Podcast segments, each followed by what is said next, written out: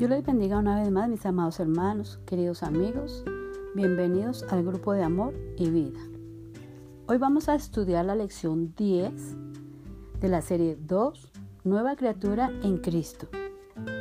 El título de la lección es ¿Necesito a Jesucristo? Y vamos a leer San Juan 3, del 16 al 21. Dice la palabra del Señor así. Porque de tal manera amó Dios al mundo, que ha dado a su Hijo unigénito para que todo aquel que en él cree no se pierda, mas tenga vida eterna. Porque no envió Dios a su Hijo al mundo para condenar al mundo, sino para que el mundo sea salvo por él.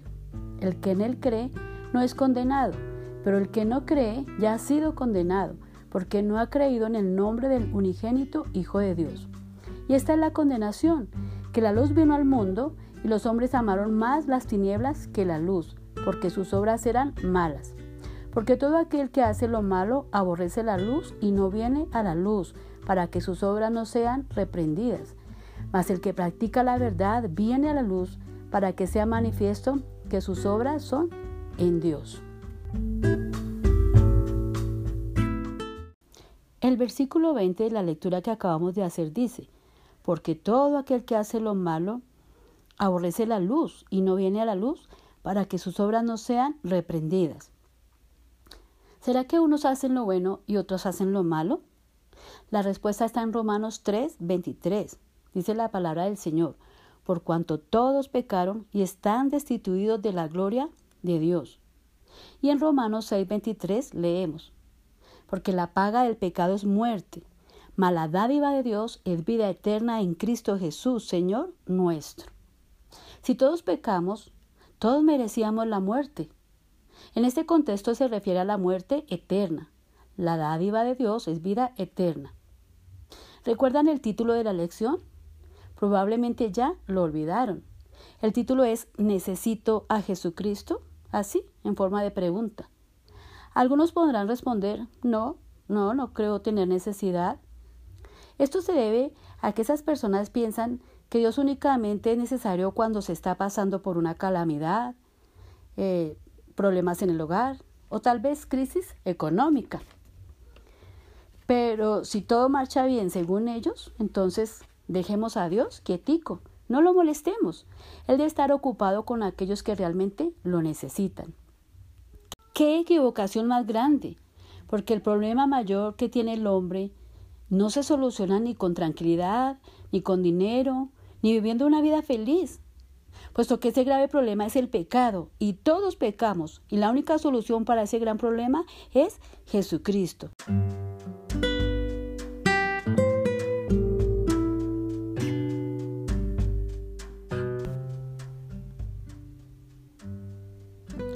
Propósito de esta lección.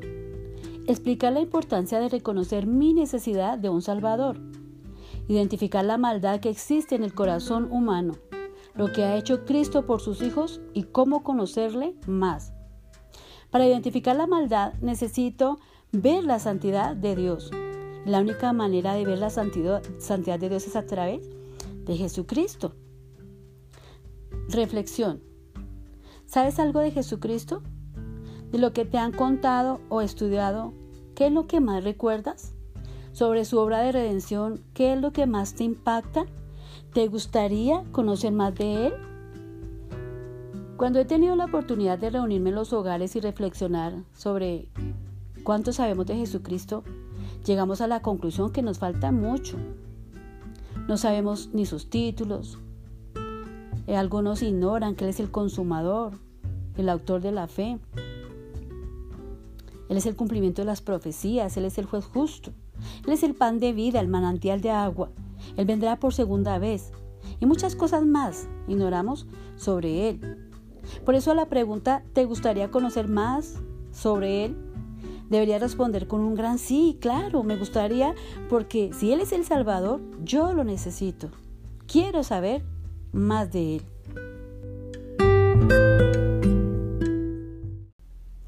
Antes de seguir con el tema de por qué necesitamos a Jesucristo, Quisiera eh, narrar una historia que se encuentra en San Juan, capítulo 6.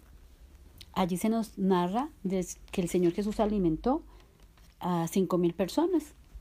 Él estaba predicándole a una multitud y de repente la multitud sintió hambre. Y un muchacho tenía cinco panes y dos peces. El Señor multiplicó los panes y los peces y todas las personas se saciaron, quedaron satisfechos. Hasta sobró. El Señor Jesús le dijo a sus discípulos, recojan lo que sobró para que no se desperdicie. Al día siguiente, las personas salieron a buscar al Señor, miraron unas barcas y vieron que el Señor no se encontraba allí, estaban muy preocupados. De pronto lo vieron al, a la orilla del mar, al otro lado. Y ellos felices, contentos, le dijeron, Señor, te estábamos buscando. Y el Señor les dijo algo muy contundente. El Señor Jesús les dijo, de cierto, de cierto os digo, que me buscáis no porque habéis visto las señales, sino porque comisteis el pan y os saciasteis. Trabajad, no por la comida que perece, sino por la comida que va, que a vida eterna permanece, la cual el Hijo del Hombre os dará, porque a éste señaló Dios el Padre. Entonces le dijeron, ¿qué debemos hacer para poner en práctica la obra de Dios? Respondiendo Jesús y les dijo, esta es la obra de Dios, que creáis en el que Él ha enviado. De cierto, de cierto os digo, el que en mí cree tiene vida eterna. Yo soy el pan de vida. Vuestros padres comieron el maná en el desierto y murieron. Este es el pan que descendió del cielo, para que el que de él come no muera. Yo soy el pan vivo que descendió del cielo. Si alguno comiere este pan, vivirá para siempre. Y el pan que yo daré es mi carne, la cual daré al mundo. El Señor estaba hablando allí de su muerte en la cruz, del sacrificio que había venido a morir por los pecadores. Pero ellos mm, se, se atemorizaron, se disgustaron ¿Qué les pasó? Porque dijeron, no, ¿cómo puede ser esto posible? No, no, no puede ser así. Entonces, si el Señor moría, ¿quién les iba a hacer los milagros? Porque desafortunadamente hoy en día la gente está igual que en aquella época. Muchos están buscando a Cristo por los milagros. Muchos incluso no quieren creer en la muerte de Cristo, quieren creer en ese Cristo que vino a hacer milagros, no en el que entregó su vida en la cruz de Calvario para salvarnos y narra la historia que muchos de sus discípulos empezaron a volver atrás. El Señor les dijo a los doce, ¿ustedes también quieren volver atrás? Pero Pedro le dijo, no, Señor, ¿a quién iremos si solo tú tienes palabras de vida eterna? Ojalá nosotros seamos como Pedro. El Señor nos ayude a mirar el sacrificio de la cruz, a mirar que el Señor murió para darnos vida, vida eterna. Lo necesitamos porque somos pecadores. De nada nos, nos serviría a nosotros tener mucha riqueza, tener salud, tener fama, tener fortuna, tener privilegios en este mundo, reconocimiento y con todo eso irnos para el infierno.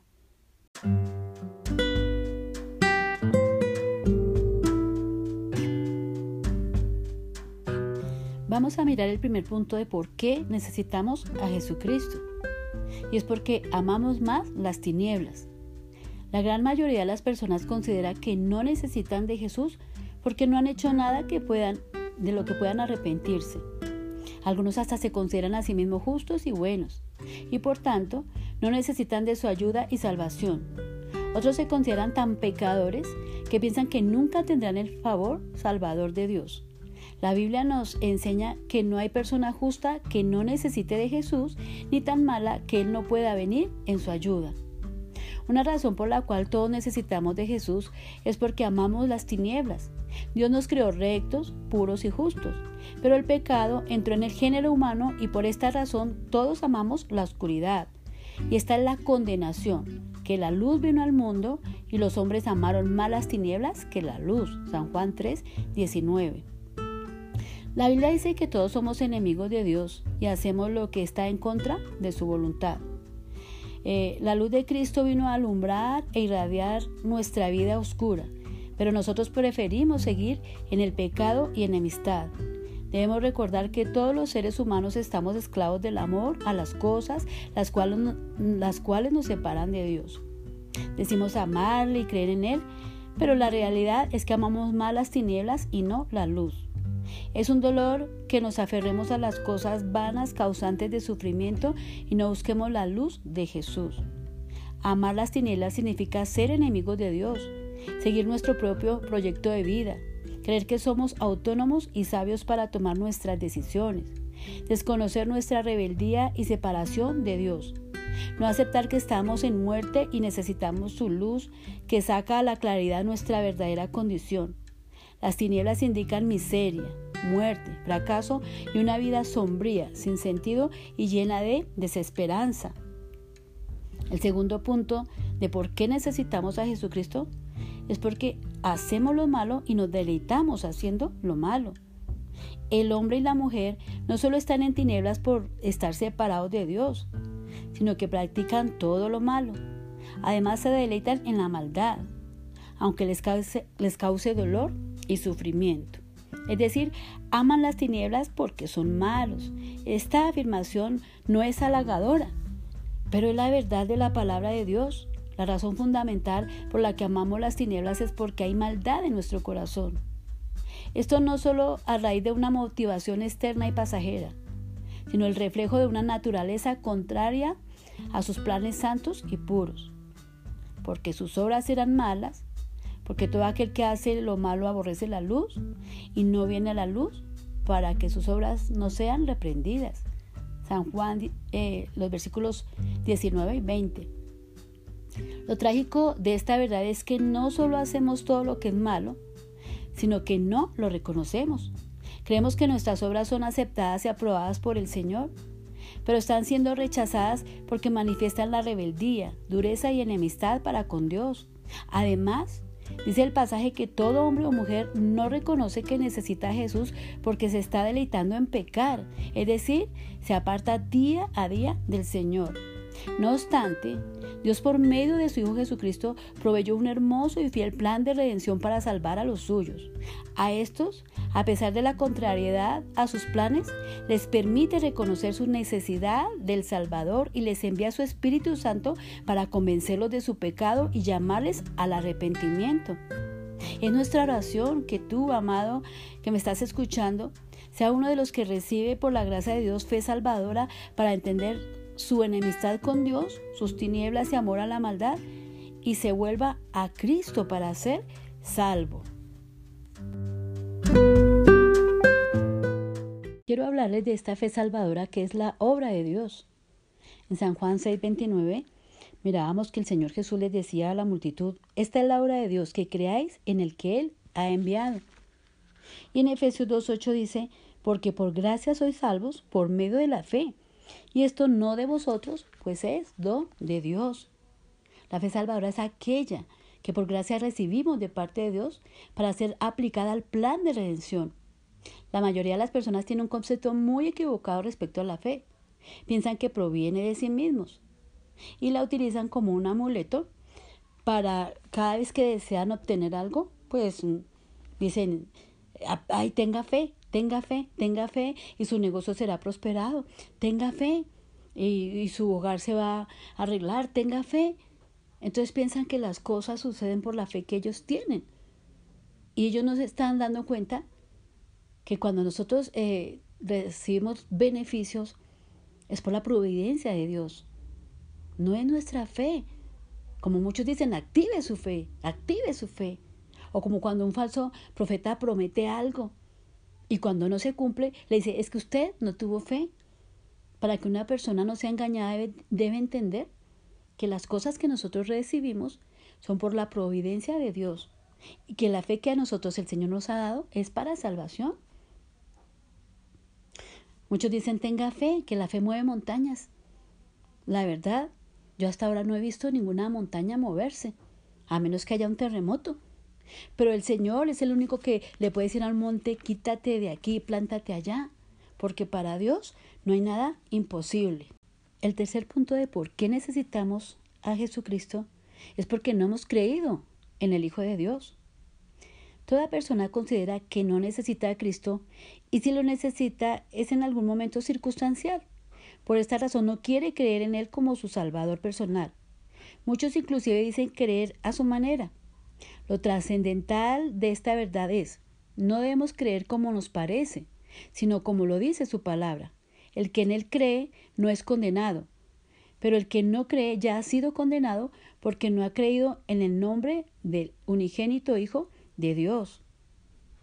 El plan redentor de Dios no es condenar al mundo, sino salvarlo. Es el mismo hombre que no quiere creer en el único y verdadero Salvador. Nadie puede creer en Jesús a menos que reciba la capacidad para hacerlo. De lo contrario, morirá en sus maldades.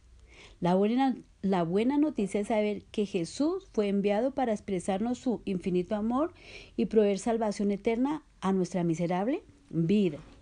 Porque de tal manera amó Dios al mundo que ha dado su Hijo unigénito, para que todo aquel que en él cree no se pierda, mas tenga vida eterna. El amor verdadero se expresa en la entrega de su amado Hijo para salvarnos.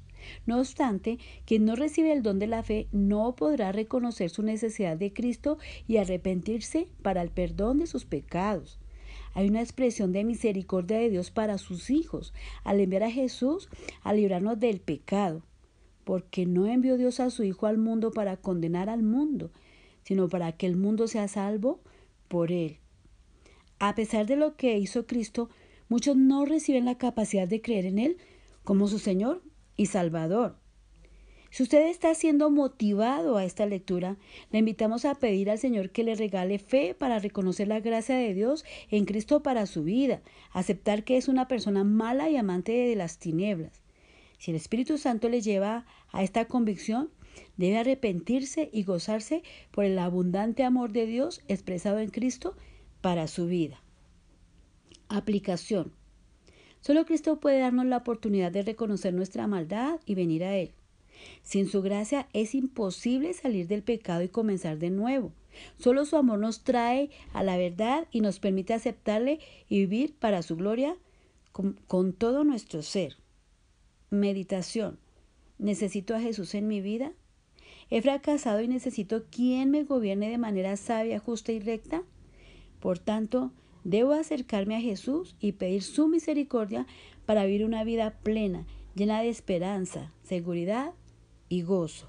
Eh, antes de orar me gustaría hacer aquí una aclaración, porque cuando el Señor dice que de tal manera amó Dios al mundo, no se está refiriendo a todo el mundo en general, Está hablando del globo terráqueo. Es decir, de todas partes del mundo Dios escogió un pueblo para sí, porque Él no hace acepción de personas. Quiero que leamos Apocalipsis 7.9. Apocalipsis 7.9 dice, Después de esto miré y aquí una gran multitud, la cual nadie podía contar, de todas naciones y tribus y pueblos y lenguas que estaban delante del trono y en la presencia del Cordero, vestidos de ropas blancas y con palmas en las manos. O sea, estaban adorando al Señor, aclamaban a, gran voz. Sería una contradicción si el Señor hubiera muerto por, por el mundo, por todo el mundo, cuando nosotros podemos mirar en Primera de Juan, Primera de Juan 2, 15 y 16, hasta el 17, voy a leer lo que dice la palabra del Señor allí. Dice, no améis al mundo ni las cosas que están en el mundo. Si alguno alma al mundo, el amor del Padre no está en él. Porque todo lo que hay en el mundo, los deseos de la carne, los deseos de los ojos y la vanagloria de la vida, no provienen del Padre, sino del mundo. Y el mundo pasa y sus deseos, pero el que hace la voluntad de Dios permanece para siempre. Entonces es necesario entender que cuando se habla que Dios amó al mundo, quiere decir que de todas las partes del mundo, como ya dije, Él escogió un pueblo para sí. Ya hemos estudiado en otras lecciones que Dios tiene sus hijos, pero que Satanás también tiene los suyos, y estos están en el mundo. Y la verdad, el Señor Jesucristo no murió por los hijos de Satanás, murió fue por los hijos de Dios, por los que el Padre le entregó. Los demás serán condenados por su pecado, porque no creen, no pueden hacerlo. Viven en su, eh, muertos en sus delitos y en sus pecados, en su maldad. Y es necesario entonces comprender estas cosas para que miremos, miremos la gracia salvadora que Dios nos ha dado, la fe que nos ha dado para creer en Cristo. No todos tienen este privilegio. Todos necesitamos a Jesucristo porque todos somos pecadores. Pero Dios tuvo misericordia de usted y de mí, permitiéndonos creer. Si usted está escuchando, y su corazón se conmueve y cree en el Señor Jesús y cree que Él le dio la gracia salvadora que el Padre le otorgó, Entonces agradezcale al Señor por eso.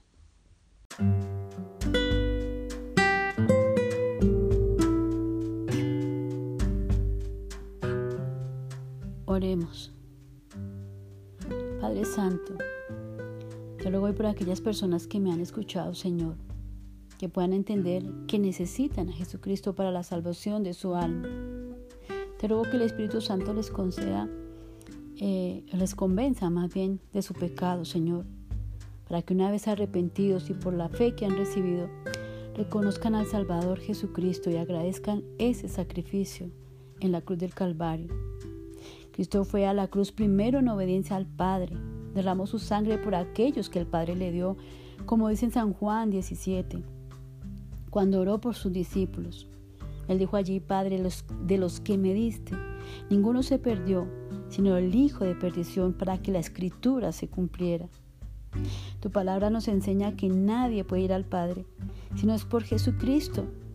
Y nadie puede ir a Jesucristo si no es por el Padre que lo envió y lo puede guiar hacia Él.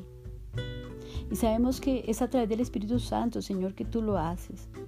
Es necesario entender el plan de redención, que es un plan del Dios Trino. Es un plan maravilloso, Señor, para tus hijos, porque tú eres soberano, Señor. Los que piensan que no necesitan a Jesucristo lo entenderán cuando mueran, pero ya será demasiado tarde, Señor. Por eso te ruego en esta hora que quienes me escuchan, Señor, sean convencidos, oh Dios, de su pecado que te pidan perdón, Señor. Que lleguen a ti en arrepentimiento y fe, Padre, como lo hemos aprendido. Concédele, Señor, ese don de poder creer en ti, Señor. Porque los que hemos creído en ti, Señor, ya sabemos que es por gracia. No es una fe que proviene de nosotros. Esa fe salvadora, Señor. Es un don gratuito. No merecíamos, no merecíamos esa gracia, no merecíamos esa salvación. Pero en tu infinita misericordia, Señor, a ti te plació derramar la sangre de tu Hijo precioso, Señor, para limpiarnos de toda maldad y guiarnos hacia ti, oh Rey. Oh Dios, Padre Santo, Señor nuestro. Por eso te ruego en esta hora, mi Dios, guíanos, Señor, enséñanos. Enséñanos, Señor, y permite que eh, entender que si nosotros hemos sido salvos, estamos seguros en ti. Y el estar seguros en ti no es una licencia para pecar, Señor. Si nosotros viviéramos deleitándonos en el pecado, estaríamos mostrando que estamos igual que los otros, aquellos que no han creído, Señor. Porque al que tú salvas, tú le guías por el camino de santidad. Y lo que tenemos que hacer es agradecer por permitirnos formar parte de tu pueblo, el que nos haya elegido sin merecerlo, el que nos haya hecho entender, Señor, cuánto necesitamos a Jesucristo. Gracias te doy por eso, Señor.